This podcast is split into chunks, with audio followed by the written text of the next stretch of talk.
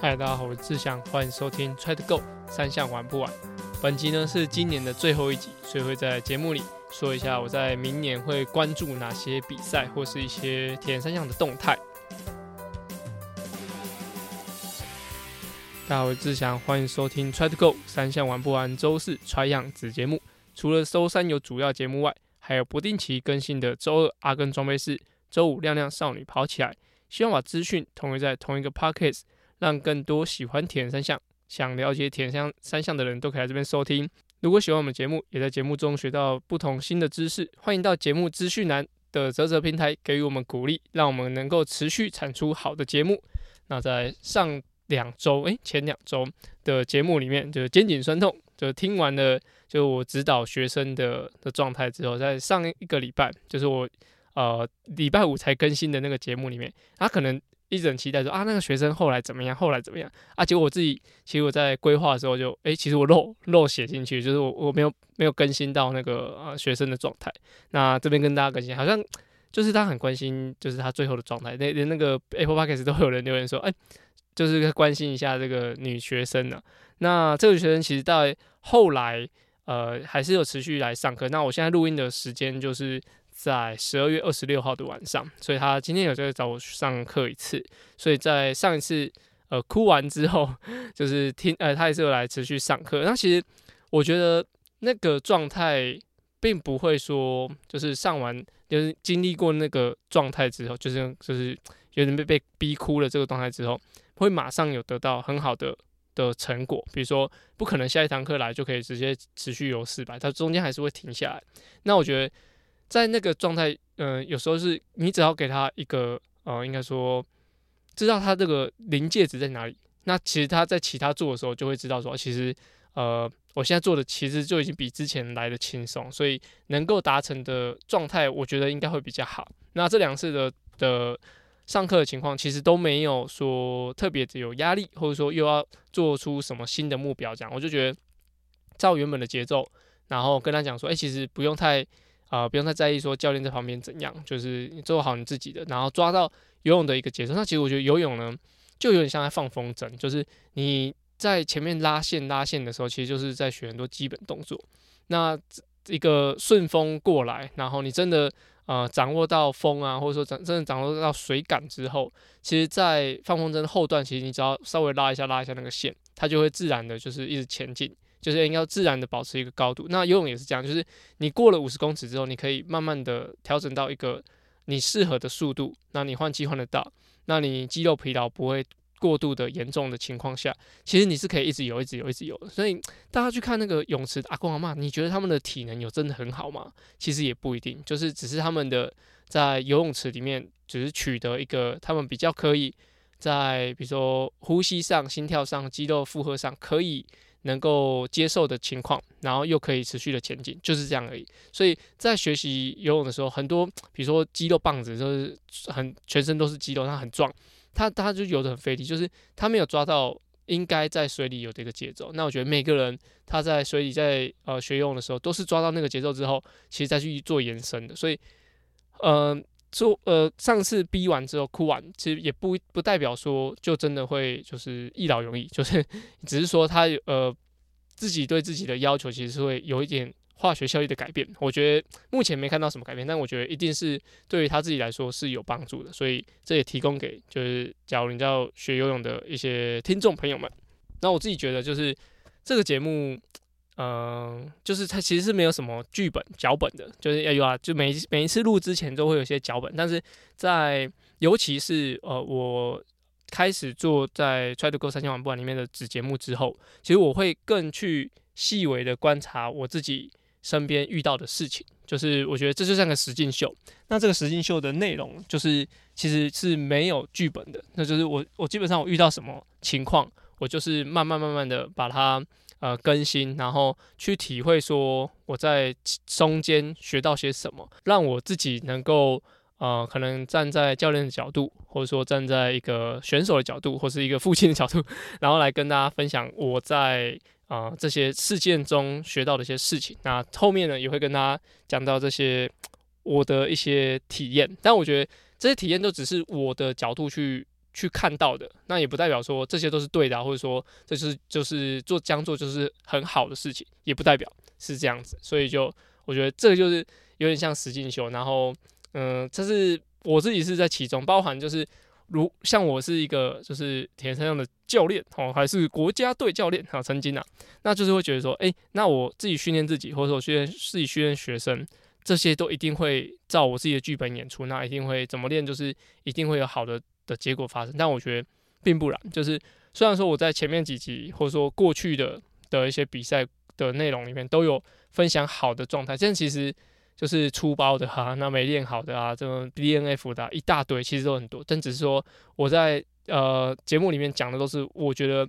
呃我觉得比较好的事情。然后假如说像我我要跟大家讲说我要去比五 K 的比赛。到底会比的好或不好啊？我也不知道，反正就是只把它讲出来，有点像实境秀，大家也可以听听。哎，其实呃，这一个铁人教练或者这个铁人选手在目前遇到什么状态？那我觉得这是在节目里分享来说，我一是我没有压力啦，啊，二就是呃，这就是真实的一个状态，所以跟大家分享。好，今天就是呃本年度哈节目最后一集，那也刚好就是五十集，我觉得五十集就是一个里程碑吧，就是半百嘛。那呃，我自己觉得。从 try 样加入到 try to go 三千玩不完之后，其实我都是刻意的，应该说要求自己一定要在可能周六周日要想好要讲的内容，然后可以在周一周二的时候发响，甚至录制，然后在周四的时候可以顺利的上架。那五十集，哎，其实我觉得真的也蛮不错。那今天就会讲一下，就是呃，我们已经过了五十集嘛，二零二二年已经要结束了。那在二零二三年，我在铁人三项的比赛里面，我会注意些什么？那其实，在最近二零二三年的普优马，就是台东的普优马比赛公告了选手名单，那这是我会特别关注。的。我觉得这一场呢，也可以当做呃长距离的全运会。好，那有些选手像肖玉、陈泰、申燕啊、雪猫大哥，他们都有参赛。目前我还没看到团俊的名单，我不晓得就是他会报一一三或是二二六。如果说他会加入到二二六的比赛里面的话，哇，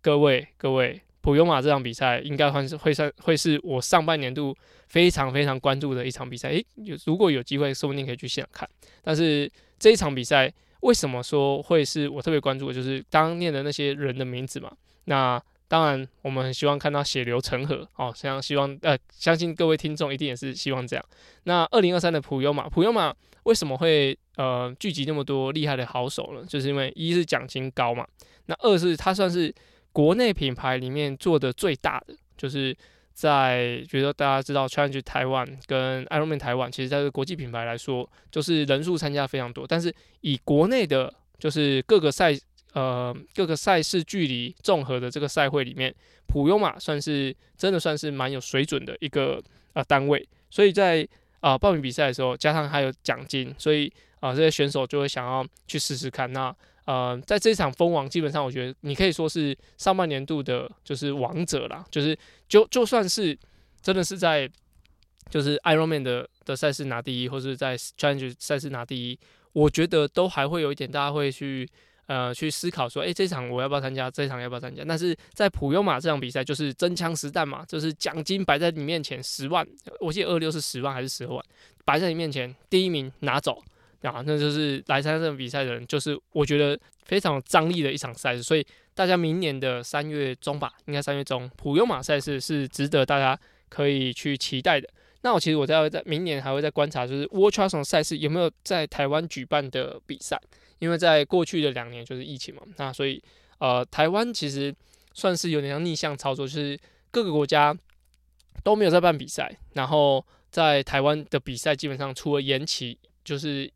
以外呢，就是没有太太多是整个取消，有啊，路跑赛蛮多取消，但是在铁人三项的比赛里面，蛮多都是直接就是可能延到下半年啊，或者说调整时间来举办。那 World t r a 这种赛事有没有机会在台湾举办？我觉得还是有，因为之前在二零一一、二零一五都有在台湾举办过亚洲锦标赛，所以台湾举办这种赛事的能力是有的。而且就是台湾场地那么多，就是新北威风或者说台南安平，其实这些都是具有可以准备。国际赛的一个实力的，所以我觉得啊，沃刷什赛事有没有可能在明年呢，会有在台湾有一个亚洲杯，或是说啊，甚至更高层级的赛事，我觉得是蛮期待。但是目前在沃沙总的日历上面是没有看到台湾的赛事，但是有的话，我觉得呃，这是大家一定是会争相去参加的，因为在国国内就可以拿到积分，是件很幸福的事情。那在上一集讲到，就是有没有机会去参加亚运这个事情，也会是我观察 World Triathlon 赛事有没有在台湾举办的一个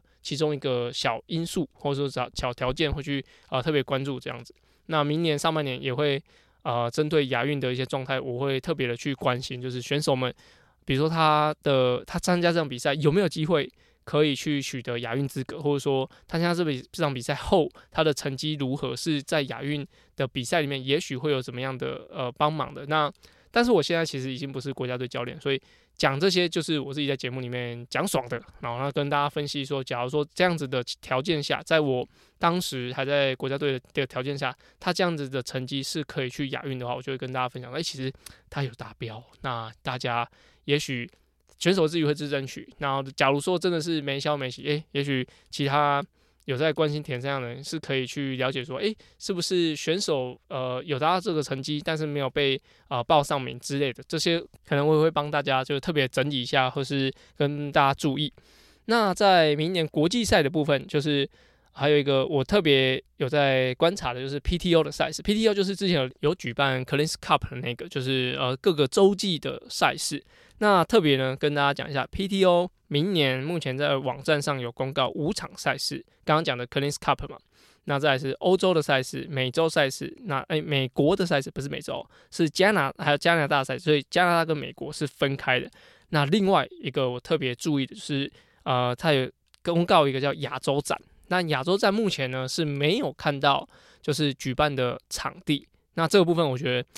之前也有在 PTO 的赛事有跟，比如说像 Challenge Daytona 有一起合作的举办的比赛。那之前的 Challenge Taiwan 其实有争办，就是亚锦赛的这个呃赛事的消息。所以有没有可能在 PTO 的亚洲赛，就是会到 Challenge Taiwan 来进行举办？我不知道，就是我连就是我也只是今天在爬就是 PTO 的赛事里面看到，就是假如说可以在亚洲。的，就是亚洲区的比赛可以在台湾举办，我觉得这一定是很赞的事情，因为很多国际选手都会直接飞来台湾，就是不止前几周来台湾的挪威选手以外，还会有很多知名的选手会因为 PTO 的这个赛事来到台湾，所以这个也会是我明年度会特别关注的一个赛事。那刚刚讲到就是川局的赛事亚亚太区，就是呃在这两年呢，基本上只有台湾。的比赛有持续的在进行举办，所以在亚洲以外的，就像比如韩国啊，或者是说瓦纳卡，或者说其他地方，甚至中国的比赛，其实都是暂停的。所以我明年也会看看有没有其他就是 challenge 的赛事在亚洲区，因为 challenge 在亚洲算是比较嗯。经营起来，我觉得不是像 Ironman，比如说每个分站这么的的时间历史这么长久，所以它算是一个蛮开拓的状态。那有没有就是 Challenge 新的分站？我觉得这些也是蛮值得注意的。就是如果说这个国家有增增加举办 Challenge 的赛事，代表其实那个国家的发展其实是不错。那对于比如说亚洲的的比赛来说，你想去参加呃田三项比赛，其实又多很多选择。所以在明年 CHANG 的亚太区的赛事，我也会特别注意一下。那从明年开始，就现现在慢慢移动到就下半年，就是下半年的话，就是 Kona，其实之前大家就是吵得沸沸扬扬，就是它会移驾到尼斯来进行，就是呃，可能今年的男生都在都都在 Kona，那明年男生就会移去尼斯啊，这样子会啊两个性别会互相交换，而明年会开始移到有尼斯的赛，二零二三年的尼斯会开始举办。啊，空呃，应该说世界锦标赛不能讲空了。世界锦标赛就是二二六的这个距离，在之前的比赛其实就举办过七十点三世锦赛，是在尼斯。那那一年呢，就刚好就是呃伊等拿下就是世界冠军的那一年，所以那个地地点我记得蛮清楚的。所以在明年的下半年，世界锦标赛移到尼斯举办，也是我会特别去关关注一下，比如说它的风评好不好啊，它的举办状况如何，或者说大家参与的意愿怎么样？那换个地方总会有换了一些不一样的话题，或是比赛起来也会有不一样的味道。也许对于接下来的田三项发展也会有不一样的改变。所以尼斯的这个部分我也会特别注意一下。那就是我其实我这个赛事的介绍都是就是沿着一年一年也应该是一个月一个月一个月慢慢进行。那现在就讲到就是十一月底的 F 叉 T，那 F 叉 T 将会是国外选手首度可以来参赛。那这一场比赛已经有三年的时间，都是有点像闭门切切磋啦，闭门切磋。虽然说还是会有些外国选手，但是通常都是待在台湾的外国选手。那明年度，我相信一定会有很多国外选手来。我但是我觉得台湾选手还是会占大多数啊，可能就可能六比四吧，我猜。就是真的来台湾参加 F 叉 T 的选手，我觉得不会像是啊，可能大家去去外国人去参加挪威比赛的这么多，但是一定会有外国人。外国选手特别来参加是势必的。那到底有没有机会可以看到女子选手带走，就是已经三届都都没有人拿走的魔戒？那这也是我特别想想知道的的状态。那也听到蛮多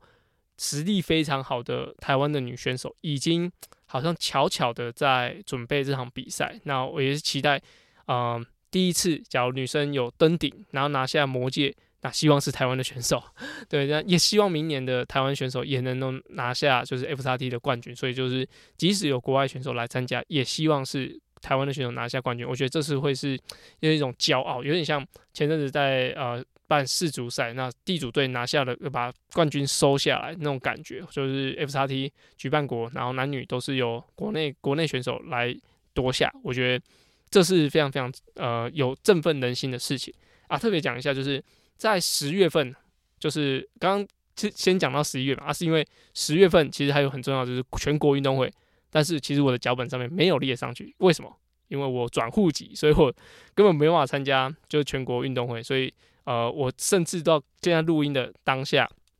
我都没有可就都没有意会到哦，明年有全运会啊，啊，毕竟我已经啊转户籍，就是一些育儿补助的关系，所以我就直接转到台北市来。所以就明年十月还有一场，就是呃，大家特别会关注的全国运动会啊。这个我怎么会忘记呢？这个可能真的是因为我没有没有要参赛，所以就真的是把它抛到九霄云外去了。对，然后十月的部分，呃，十月的话就是全国运动会还有很多，比如说团军挑战五连霸，那是这是一个没有人才可以挑战，就是目目前没有人可以挑战的一个记录，就是因为佳佳在他从第一届开始就是前四届。都拿了第一名，在去年的那一届第五届，就是呃第二名收场，连胜场次只有到四场。那团俊是他第一届是第二名，然后从第二届开始到上一届第五届是连续都四届都是拿冠军，所以他有没有机会可以拿下就第五届冠军？呃，应该说第五次的冠军，那连五连霸的话，这会是就是目前台湾的历史上就是很难得的一个记录，就是田上历。历史上很难得记录，因为假如要下一个挑战五连霸的选手，至少还要再等八年。就是张启文，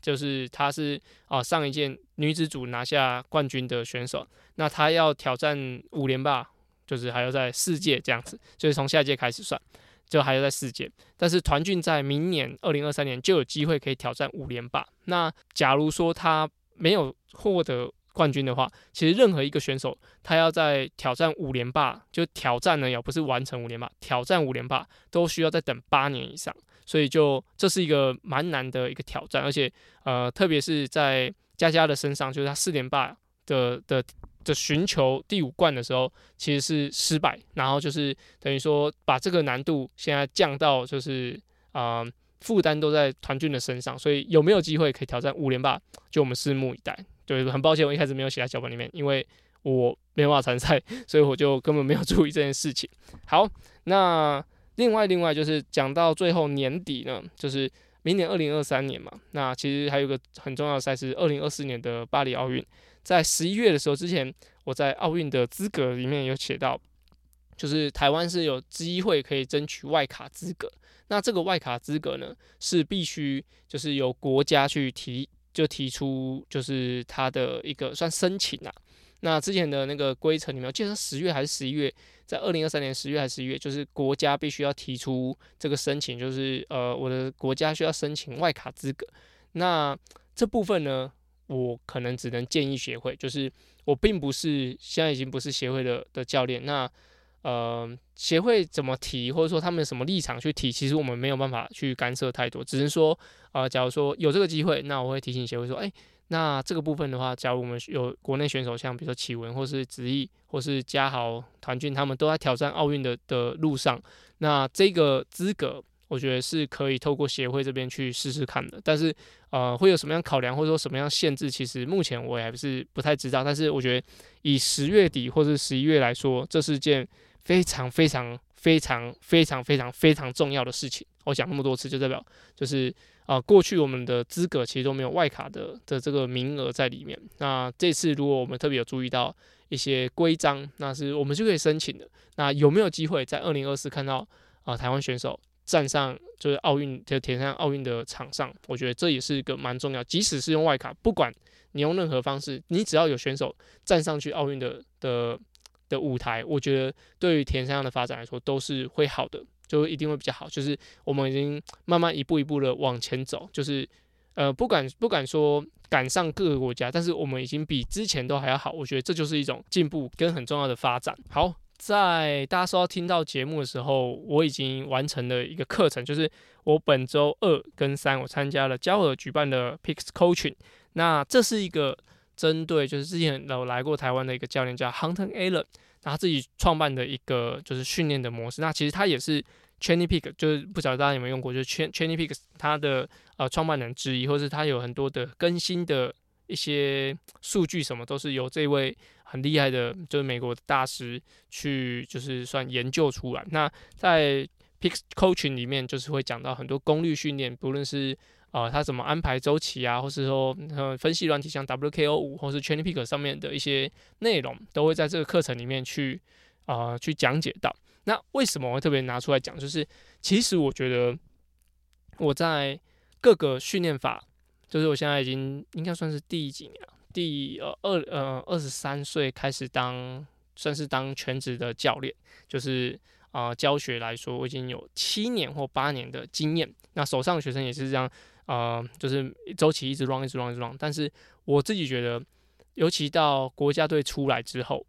我觉得我越来越不懂训练的东西。就是你以前学的东西，其实我都记得，但是我现在面对训练这件事情，我会觉得说，比如说啊，大家说 easy run 一小时。那这个 easy run 到底是为了什么？就是我自己排完周期之后，我自己再重新看，呃，虽然可能不是什么大问题，或者说学生基本上已经 run 了两三年都是这样的模式，也持续在进步，但是我会觉得说，到底这样子是是真的对吗？就好比说，呃，大家说二十年就是左右，就是会有一个呃运动营养学会很颠覆的观念会出来，比如说二十年前大家都讲这样子的方式，但是二二十年后经过。各种的尝试之后，发现二十年后这个方式是错的。那我自己觉得，就是我尤其在今年二零二二年，我觉得我我学的东西，跟我用的东西，跟我安排给学生东西，我越来越没有信心。就是以前会觉得说，哦，我就是很懂啊，然后就是这些东西我看了我就知道说这在代表什么。那现在反而是我把它排出来之后，我也觉得有一些啊训练上的巧思都加入了之后。但我又开始怀疑我自己的状态，我觉得这是不晓得这是一种什么样的心情，就是我其实很怀疑我自己所有安排的内容，就是不论是嗯给学生训练的这个区间的状态，或者说其其实他也在进步，但是我就觉得说，那你是不是可以进步更多？就是看到这个课程，那我就觉得，哎，我其实我这一部分我真的算是蛮弱的，我需要去再去加强。但是其实我看到很多课程都是觉得。我都蛮弱的，就是我不晓得是不是因为呃经过了国家队的洗礼，然后还有很多网络上的一些文章的训练法，那我觉得其实我的能力是没没有想象中那么好的，所以这在周二、周三，哎，大家听到的时候已经上完课了，但这是我在近期应该说今年来来说第一次的进修。我就觉得，其实我蛮期待的。就是录音的时候我是礼拜一，就是还没上课，但是其实对我来说是蛮期待，希望可以学到多一点东西。好，前面废话蛮多，就是基本上就是二零二三年我会怎么看这些铁人三项赛事，或者说一些发展。那如果有什么有趣的内容，也会跟大家一起分享。那接下来我们进入我们下个单元，叫做。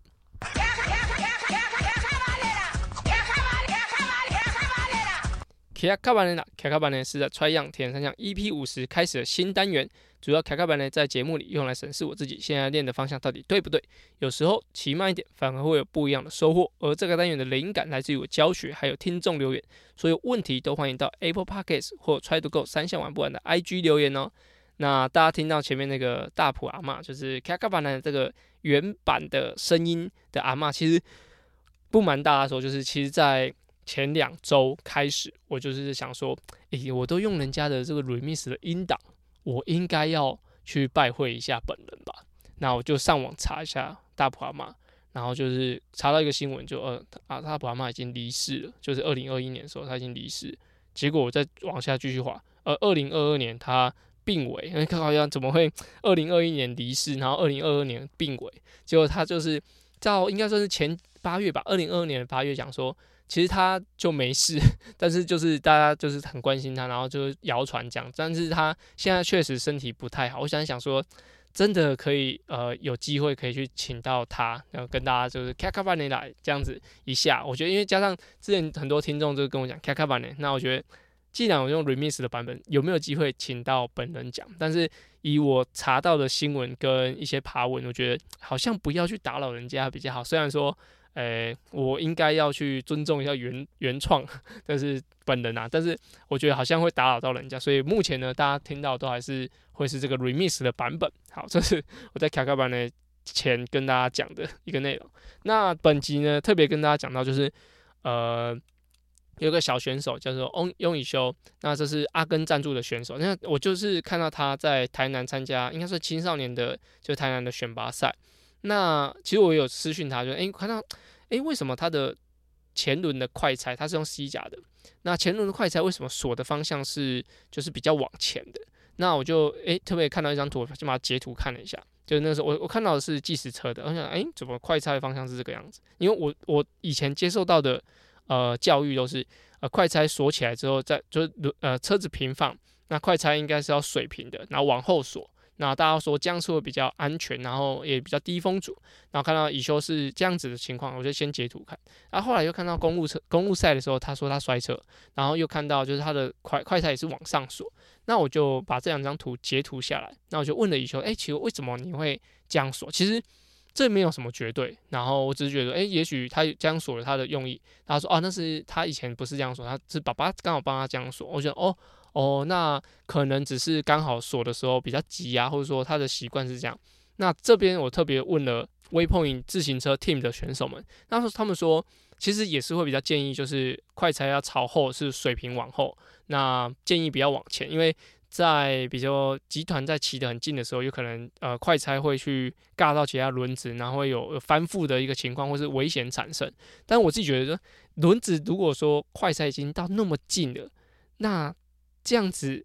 用到的就是危险，真的跟快拆有关系吗？那个轮子已经基本上完全贴在一起，那那个快拆到底有没有有没有锁那样是有影响吗？然后这这对我来说是一个问号。那后来我又问了，就是在啊对于 UCI 跟 IT 呃 Watch a s o n 赛事规则都非常了解的莫大哥。那莫大哥就讲说，其实是没有这一项呃规则说一定要快拆锁的方向，所以你想什么锁什么角度其实都可以。但是以安全性来说，就是希望快拆是朝后，那前快拆是这样，就是你的快拆朝后，然后更贴近人的前叉多一点比较好，因为这样真的在呃，假如说是翻覆的时候，就是你不会有太多突出物会去插到别人，或者说什么影响。但是在呃后轮的话，后下叉就是说法就有很多种，就是呃后下叉有就是两只进来的时候，大家会把快拆锁在这两个中间，也有说也有人说这样子比较好拆轮子，那也有人说了的快拆方向也是这样水平往后，所以其实还蛮多种的，就是嗯这部分也许阿根会可以在之后可以跟大家多做说明，但是我目前听到就是呃快拆还是要朝往后一点点的。状态是比较好的，所以这是我觉得卡卡板的里面少数嘿跟大家讲说骑车要注意安全的地方，就少数真的是少数。像以往卡卡板的都是在讲训练的东西，那刚好我看到这个就是状况，那我有截图问一下以轩，就是后来的状呃解释是这样。那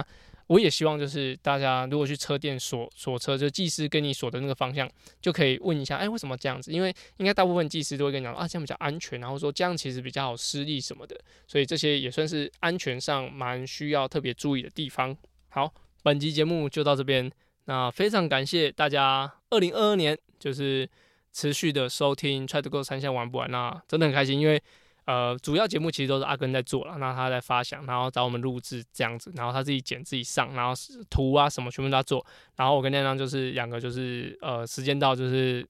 开始讲主题，这样我觉得我们是很幸福的两个人，就是阿根比较辛苦。那在揣样里面，其实我的发挥的程度就是很自由自在，就是我只要把一些最词。剪掉，我就可以直接上节目，然后阿根也不会太干涉我的内容。那也很幸运的，就是蛮多听众在最近有跟我互动，我觉得还蛮开心的。就是不论是私讯我，或是在呃训练场地、比赛场地有跟我跟我打招呼的，其实我都觉得蛮开心的。那呃持续做这个节目，我觉得也蛮呃觉得蛮舒服的，就是每周都要更新一个填上相关的内容，然后也会迫使自己去要把一些知识去更新起来。我觉得。嗯，是一个正循环。那也感谢大家的收听，我们真的做的很开心。呃，有我啦，我做的很开心。我不知道其他 做的有没有很开心，就是非常感谢大家。那有什么问题都欢迎到 Apple Podcast 或是 Try to Go 三千万播的 IG 留言，或是泽泽平台给我们鼓励。那就明年见喽，拜拜。